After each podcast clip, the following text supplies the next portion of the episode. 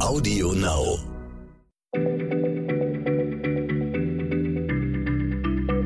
Schneller Schlau, der kurze Wissenspodcast von PM.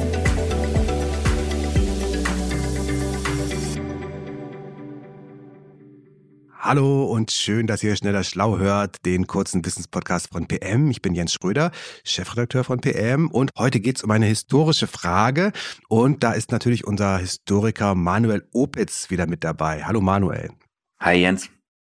Manuel, wenn es in den Nachrichten um Supermächte geht, dann fallen oft natürlich die Namen USA, China, äh, früher natürlich noch mehr als heute Russland. Mich interessiert eine Sache. Welche war eigentlich die erste Supermacht der Geschichte? Das waren ja jedenfalls nicht die USA.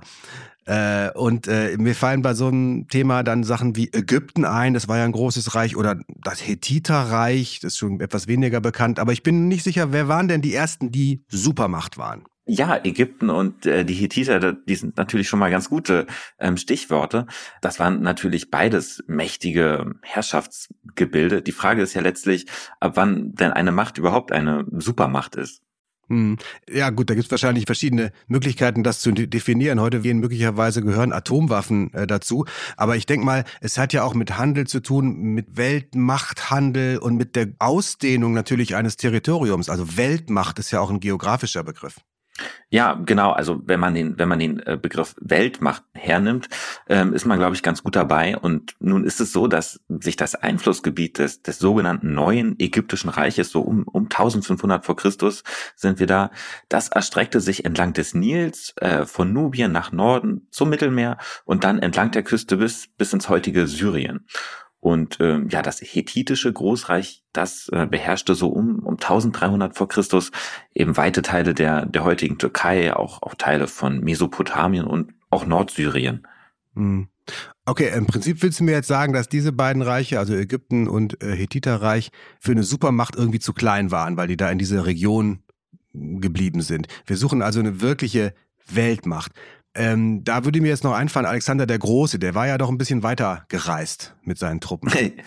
Ja, der, der war tatsächlich weiter gereist. Alexander der Große, da bist du jetzt echt richtig, richtig nah dran. Aber der hat ja auch ein, ein anderes Weltreich erobert zuvor. Ah, das muss, das muss es ja schon gegeben haben, dann, wenn er es erobert hat. Das war dann ja, das weiß ich noch, das war Persien dann. Ja. Gilt das als Weltreich?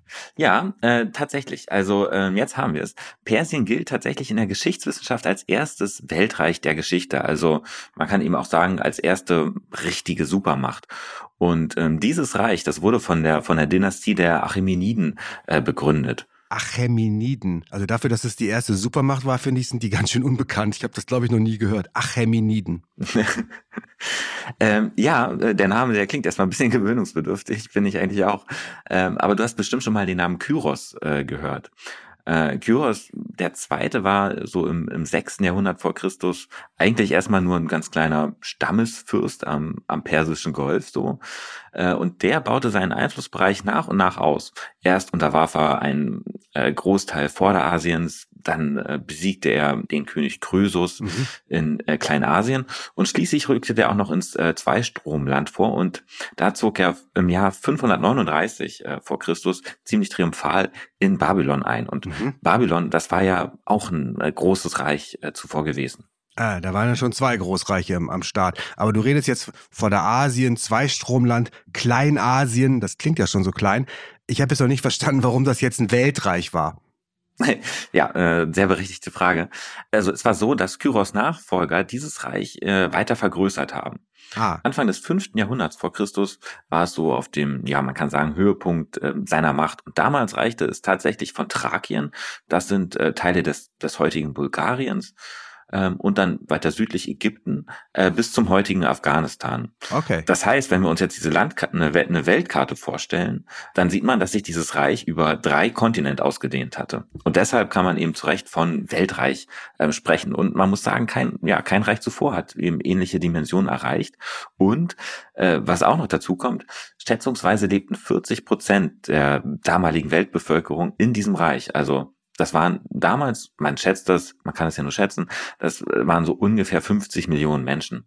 Das heißt, wenn man das auf heute äh, übertragen würde, dann wäre das so, als wenn drei Milliarden Menschen in einem einzigen Staat leben würden. Also sozusagen China mal drei.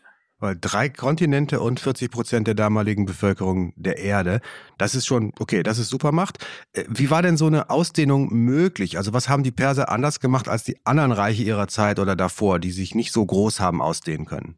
Ja, wie das ja meistens so ist, den, den ganz einfachen einzigen Faktor gibt es nicht. Da waren wohl eben verschiedene Faktoren, die da zusammengewirkt haben. Und dazu gehören natürlich große, weise Könige. Also den Kyros II., den habe ich ja schon mal angesprochen. Das ist zum Beispiel so ein Herrscher, der ja als, als milder und, und großmütiger König in die Geschichte eingegangen ist. Wenn der neue Gebiete erobert hat, dann achtete er zum Beispiel die Sitten und auch die Gebräuche der dort lebenden Einwohnerinnen und, und Einwohner. Also die durften zum Beispiel ihre alten Götter und die Religion behalten. Und das ist ja zum Beispiel auch eine Möglichkeit, um für Ruhe im, im Reich zu sorgen. Und ja, ich weiß nicht, Jens, wie, wie bibelfest du so bist, aber ähm, Kyros geht so. äh, Kyros war eben auch der König, der die, der die Juden aus der sogenannten babylonischen Gefangenschaft äh, befreit mhm. hat. Und deshalb finden sich im, im Alten Testament auch vor allem wohlwollende Worte über die Perser. Und ja, noch 200 Jahre nach Kyros Tod, da hat der äh, griechische Historiker Xenophon äh, den, den König ziemlich äh, gelobt. Und äh, das ist ja dann doch überraschend, wenn man bedenkt, dass Perser und Griechen ja nicht gerade die besten Freunde so waren. Also Milde und Großmut als Erfolgsfaktoren, das sollten sich manche heute mal hinter die Ohren schreiben. Aber man braucht ja auch eine Verwaltung, die irgendwie ordentlich organisiert ist. Wie konnten denn persische Könige so ein für damalige Verhältnisse, ja auch für heutige Verhältnisse, riesiges Reich überhaupt zusammenhalten? Die konnten ja nicht überall gleichzeitig Hof halten. Ja, das stimmt natürlich. Ähm, und tatsächlich waren äh, diese Achämeniden, die waren vor allem dafür bekannt, dass sie eine sehr effiziente Bürokratie und, und eine straffe Organisation aufgebaut haben. Und wie du schon gesagt hast, so ein König, der hatte zwar verschiedene Residenzen in, in seinem riesigen Reich, aber, aber der konnte natürlich nicht äh, überall gleichzeitig sein. Und deshalb hatte er die Satrapen. Das waren königliche Verwalter und von denen war jeder für einen Bezirk im Reich zuständig. Und insgesamt war dieses Reich in 20 Bezirke aufgeteilt. Und diese Satrapen, die waren dafür zuständig, die zum Beispiel die Steuern zu erheben, äh, und denen waren auch Truppen unterstellt, mit denen sie dann im Ernstfall auf, auf Geheiß des Königs eingreifen mussten. Außerdem ähm, von dieser Verwaltung war, war Persien ihm dafür bekannt, ähm, ein, ein sehr dichtes Straßennetz aufgebaut zu haben. Und am wichtigsten war da die, die Königsstraße, die führte von, von Susa in Zentralpersien nach Sardes in, in Kleinasien. War ich ja auch auf die Strecke Susa-Sardes. Das ist so eine Pendel, klassische Pendelstrecke. Also das eine wichtige genau. Straße als Kommunikationsschlagader war da offensichtlich wichtig. Was weiß man über die Straße? Kann man das kurz sagen? Äh, ja, äh, man weiß tatsächlich einiges. Also die war so 2100 Kilometer lang. Das ist, äh, um sich das vorstellbar zu machen, so ungefähr die Luftlinie von Hamburg nach Lissabon. Und auf dieser Straße waren reitende Kuriere des Königs unterwegs. Und äh, die waren ziemlich schnell. Die schafften so 300 Kilometer am Tag. Das heißt, für diese 2100 Kilometer lange Strecke, da brauchten sie so sieben Tage. Man weiß sogar, dass es unterwegs Raststätten gab, 111 äh, insgesamt. Ja, es gab auch äh, antike Servicestationen mit Übernachtungsmöglichkeit. Es gab Ställe, um die Pferde auszuwechseln. Da war also an alles gedacht. Und ja, das war eben einfach enorm wichtig, denn dank dieser Straßen konnten Nachrichten oder auch denken wir mal an, an königliche Anordnungen, die konnten schnell in die entlegenen Teile Persiens äh, übermittelt werden. Und trotz dieser tollen Sachen, äh, Großmut und Milde, tolles Verwaltungssystem, tolle äh, Straßennetze. Trotzdem ging das Reich ja irgendwann unter. Wir haben ja schon von Alexander dem Großen gesprochen. Wie ist das denn dann passiert? Ja, man muss sagen, dass Alexander der Große einfach ein wahnsinnig äh, tja, begabter Feldherr war, ähm, der dieses Reich tatsächlich zum, zum Einsturz ähm, gebracht hat. Und äh, das ist das Interessante, innerhalb von nur zehn Jahren. Also so schlagartig wie das Persische Reich ging wohl kaum eine andere Supermacht unter. Im Jahr 330 vor Christus wurde der letzte Achämenidenkönig dann ermordet und, und damit äh, war das Reich dann tatsächlich Geschichte. Ja. Wahnsinn. Das erste Superreich der Welt. 200 Jahre lang hat es existiert und ging ratzfatz unter. Manuel, vielen Dank. Das war also, sehr spannend. Mal. Ja, du willst mich hier abwürgen. Hast du noch jetzt. was? ja, ich habe noch was. Ich wollte noch sagen, ähm, interessant ist eben nicht nur der, der Aufstieg äh, Persiens, sondern auch der Name an sich. Ah, okay, Namens- und Begriffsherkünfte machen wir sowieso gerne in Schneller Stau. Dann hängen wir das ganz kurz noch an. Sag, sag woher kommt der Name Persien? Ja, das Interessante ist, die Perser, die haben sich nie äh, Perser genannt. Der Begriff Persien, der stammt eigentlich wohl von den äh, Griechen. Die haben ihre Erzfeinde pauschal nach einem Volksstamm bezeichnet, der in der Provinz Pars äh, siedelte. Das war das Kerngebiet der Achämeniden. Aber die, die Einwohnerinnen und Einwohner dort, die haben ihre Heimat schon immer Iran äh, genannt. Das bedeutet so viel wie äh, Land der Arier. Und, und diese Bezeichnung, die geht auf einen alten Nomadenstamm äh, zurück, der sich da einst im, im persischen Hochland niedergelassen hatte. So, jetzt bin ich aber fertig. Du kannst deine Schlusssätze sagen. Sehr schön.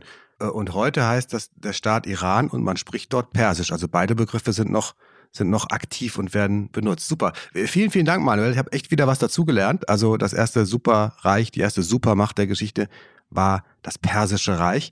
Äh, und es ist sehr schnell untergegangen, nachdem es 200 Jahre existiert hatte, durch einen Feldzug von Alexander dem Großen der dann die zweite Supermacht der Erde befehligte, würde ich mal so sagen. Okay, vielen, vielen herzlichen Dank und äh, danke euch, liebe Zuhörerinnen, liebe Zuhörer, dass ihr schneller schlau hört und bald gibt es weitere spannende Fragen, die wir für euch versuchen zu beantworten. Dankeschön erstmal für heute. Tschüss. Tschüss.